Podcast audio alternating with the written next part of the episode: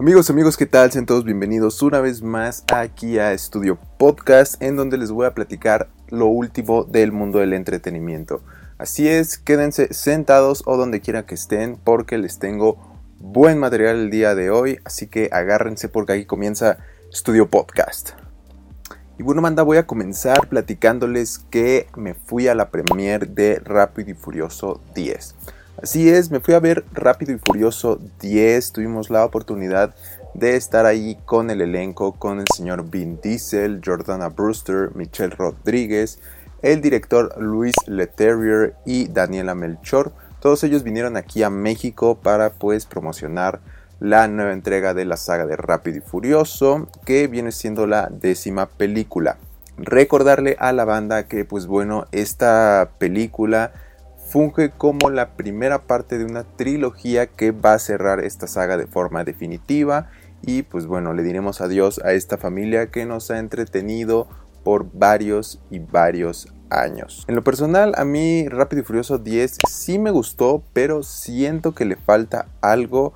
Y sinceramente debo decir que ya las tramas eh, pues se enfocan mucho en lo que es la acción, en lo que vienen siendo los guamazos y dejan a un lado pues cosas importantes como lo son el guion y la trama. Entonces, la verdad siento que de ese pie cojea esta nueva entrega de Rápido y Furioso.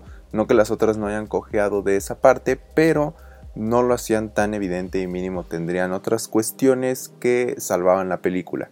Sin embargo, muchos fans ya han dicho que pues la nueva de Rápido y Furioso se aleja mucho ya de la realidad de por sí quedamos como con un raro sabor de boca al ver que en la 9 pues van al espacio y la verdad eso parecía bastante pero bastante alocado tomando en cuenta que pues esta franquicia comenzó con una historia de arrancones y bandoleros que nada más andaban escapando de la ley y que tú te identificabas con ellos. Entonces como pueden notar pues el salto es un poco extremo y pues veremos en qué acaba esta entrega de Rápido y Furioso. Bueno, estas dos películas que faltan todavía no tenemos fecha de estreno o fecha de inicio de producción, pero pues la película, la 10, esta que acabo de ver, se quedó bastante buena, intrigante por así decirlo, con algunas sorpresas ya anunciadas.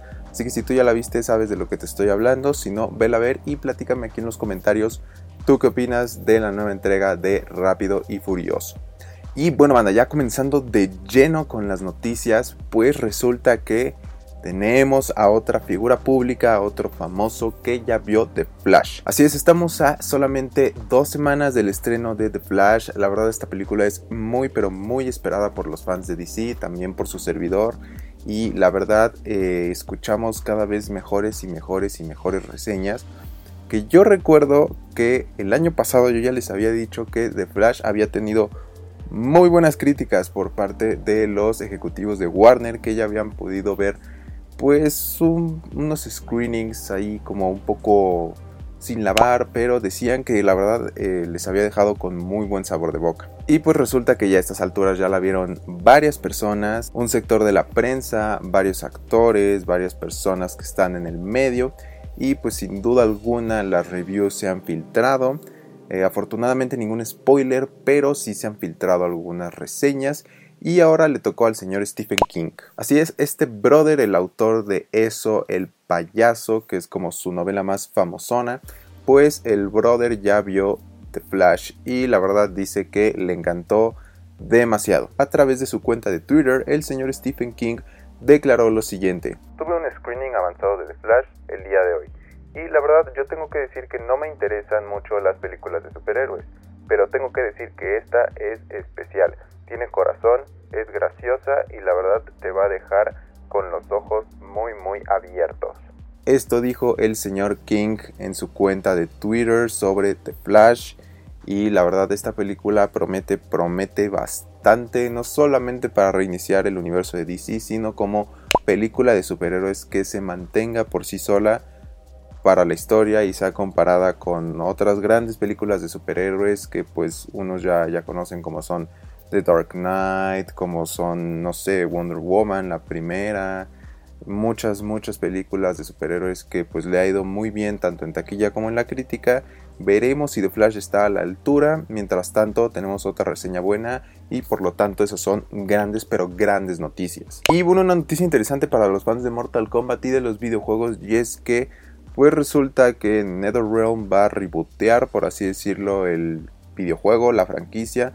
Van a sacar un reboot, un remake del juego que se haya estrenado ya en los lejanos 1993, que fue el primer Mortal Kombat. Lo van a rediseñar y lo van a adaptar obviamente a las consolas de nueva generación. Pero la noticia pues más jugosa que se ha dado es que el señor Jean-Claude Van Damme, ¿se acuerdan ese brother que baila así bien bonito?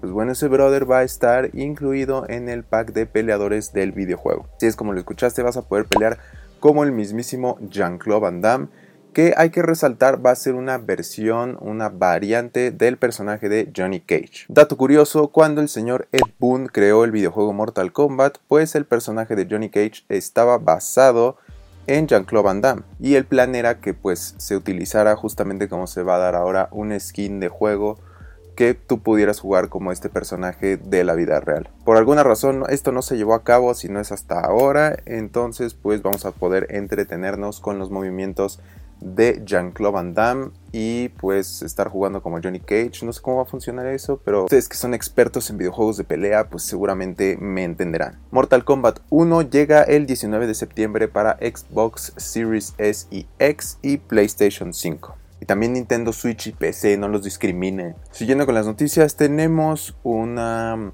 curiosa por parte de Deadpool 3. Se reportó mediante CBR, un medio muy conocido allá en Estados Unidos, que podríamos tener más o menos un hint de cómo irá la trama de Deadpool 3. Recordemos que Deadpool 3 va a retornar a Hugh Jackman como Wolverine, la verdad eso fue un trancazo, yo sí perdí la cabeza literal porque era lo que esperaba desde hace tiempo con el señor Ryan Reynolds y pues todo el mame que se originó con todo esto de que pues sí, no, si vuelve, este, dijo adiós al personaje, qué está pasando, el chiste es que Hugh Jackman está de vuelta. Y por supuesto eso nos emociona, pero esta no es la noticia en cuestión. La noticia en cuestión es que el título provisional que está... Eh, pues ahora sí que atado a la producción de Deadpool 3. Recordemos que los títulos profesionales pues son justamente eso, ¿no? O sea, títulos que le ponen a las películas mientras las están rodando y pues es un nombre gracioso, un nombre que da indicios de algo, algo curiosón acerca de la película y de lo que va a suceder en esta. Y resulta que el de Deadpool 3 se llama Tidal Wave o maremoto en español. Y pues los fans están especulando que esta podría ser una referencia a una oleada oceánica que invadió Nueva York y gran parte de Estados Unidos, mientras Magneto buscaba venganza por la muerte de sus hijos, y otros creen que podría ser una máquina creada por Golden Claw y que puede tener algo que ver con eso. Mientras tanto, hay algunos rumores que sitúan a Mobius, así es, Mobius el personaje de Owen Wilson que salió en la serie de Loki que pues funge como agente de la TVA, que pues se dedican a cuidar las líneas temporales, entonces dicen que por ahí puede ir la trama más o menos y así se puede vincular al universo cinematográfico de Marvel. Por otro lado, se ha confirmado que Negasonic Teenage Mutant Ninja Warhead va a regresar. Este personaje que la verdad fue muy querido allá en el 2018 cuando salió Deadpool 2 va a regresar para la secuela y pues va a regresar para la parte 3.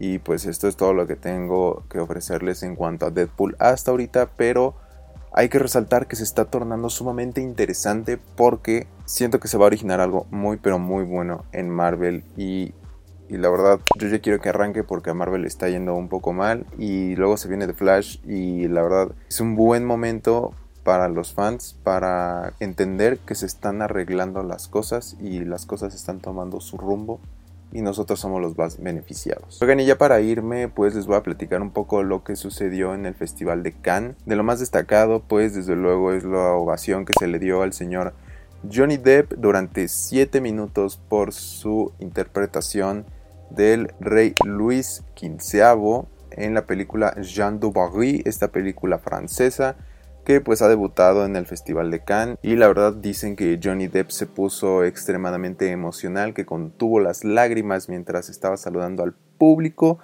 Y pues desde luego hay que recordar que el señor Depp no la ha pasado pues muy bien últimamente por todo lo del juicio contra su ex esposa Amber Heard, aunque él resultó victorioso, pues hay que asimilar todo este rollo. Y pues la verdad su vida cambió por completo ya que se especula que él podría regresar a Hollywood, sin embargo Hollywood lo quiere como boicotear, hay rumores de eso, todavía no estamos seguros, así bien, bien seguros de si Johnny Depp va a regresar de lleno a las películas de Hollywood y lo vamos a ver en una película por aquí, en una película por allá, como usualmente lo, lo veíamos, pero eh, la verdad es un momento muy emotivo el que vivió el actor en el Festival de Cine de Cannes y que pues muchos esperan que marque su regreso a la pantalla grande y a las grandes, grandes estelas de Hollywood. Otros que se pusieron sentimentales fueron los de Indiana Jones and the Dial of Destiny, ya que recibieron una ovación de 5 minutos dentro de este festival. El elenco conformado por el señor Matt Mikkelsen, Phoebe Waller-Bridge y el señor Harrison Ford recibieron esta tremenda ovación. Este último no pudo contener las lágrimas, la verdad fue un momento muy pero muy emotivo. Se paró y agradeció al público pues por todo el apoyo durante su carrera. También se le dio un reconocimiento justamente por su trayectoria cinematográfica. Y esto se mezcla un poco con las reviews que ha tenido eh, Indiana Jones y eh, And the Dial of Destiny, ya que no le ha ido un poco... No le ha ido bien, sí, no, no le ha ido como se esperaba. Sin embargo, pues tendremos que esperar a que esta película se estrene para que lo comprobemos tú y yo. Mientras tanto, pues hay que disfrutar de esta última entrega de Indiana Jones, ya que Harrison Ford ha sido tajante y ha comentado que este es literal el fin del camino para él como Indiana Jones. Y la que se llevó la noche dentro del Festival de Cine de Cannes, pues fue Killers of the Flower Moon, lo nuevo de Martin Scorsese y Leonardo DiCaprio. Así es, esta película pues la verdad promete bastante, recibió una ovación de ni más ni menos que 20 minutos de aplausos del público, convirtiéndolo en un hito dentro del Festival de Cine de Cannes y casi superando la ovación más larga registrada para una película dentro de este festival que le pertenece al Laberinto del Fauno hecha por nuestro compadre Guillermo del Toro. También hay que destacar que se menciona que esta interpretación de Leonardo DiCaprio es la mejor en su carrera. Los críticos han hablado y han dicho que esta podría ser la mejor interpretación que ha dado Leo durante toda su carrera artística, así que habrá que ver qué nos tiene preparado el señor Scorsese y qué nos tiene preparado el señor DiCaprio y compañía en esta película que la verdad huele y apesta a Oscar y eso que apenas estamos en mayo. Entonces tendremos que ver qué ver con nuestros propios ojos si esa ovación realmente vale la pena. Pues bueno, hasta aquí llego yo, banda. Muchísimas gracias por conectarse aquí a la casa de tu entretenimiento. Muchas gracias por sintonizar Estudio Pop una vez más. Yo me despido, no sin antes recordarles que le den una bonita valoración a este podcast. Muchas gracias por compartirlo con sus amigos más cercanos. Si están en YouTube, suscríbanse, denle un bonito like. Y nosotros nos escuchamos la próxima semana para más noticias de cultura pop y por supuesto todo, pero todo el mundo del entretenimiento. Mi nombre fue Fabián Rodríguez. Nos vemos la próxima.